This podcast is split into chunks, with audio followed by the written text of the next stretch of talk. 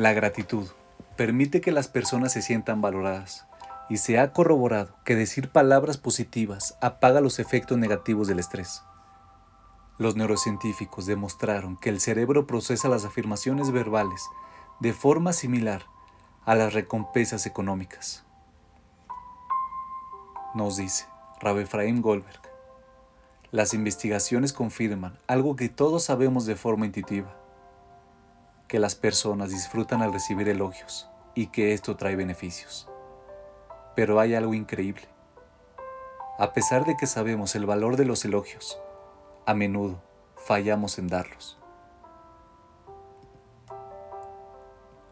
¿A quién no le agrada cuando alguien elogia la forma en que maneja las situaciones tensas en el trabajo, la ropa que elige o sus habilidades para exponer un tema? De hecho, cuando se les pregunta al respecto, casi el 90% de las personas creen que deberían elogiar a los demás más a menudo. Sin embargo, tendemos a no dar elogios en la práctica.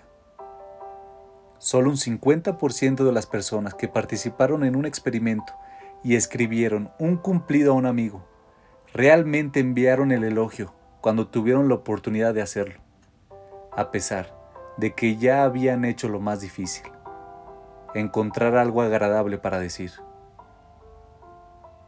Es decir, que a pesar del deseo general de dar más elogios, cuando enfrentamos la decisión, seguimos dejando pasar las oportunidades de bajo costo de hacer que otros se sientan valorados. Entonces, ¿por qué no damos cumplidos? Las investigaciones sugieren que se debe a que dudamos de nuestra propia capacidad de hacerlo de forma adecuada y desestimamos en gran medida el poder de nuestra respuesta positiva y el impacto que puede tener nuestro elogio.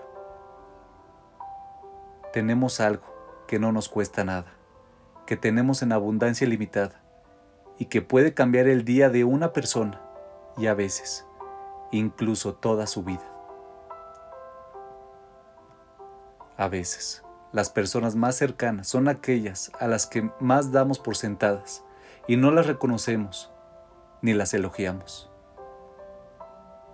No evites hacerlo porque estás nervioso de que tu elogio no esté a nivel. Y por cierto, no te mantengas callado porque piensas que tu elogio no significa demasiado.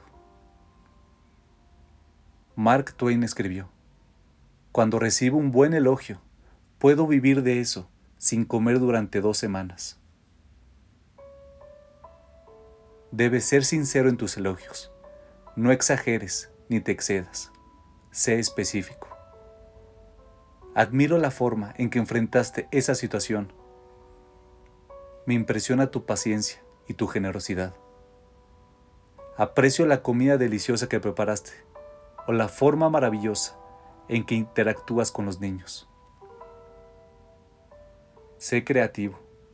Busca oportunidades para elogiar y brindar una palabra positiva.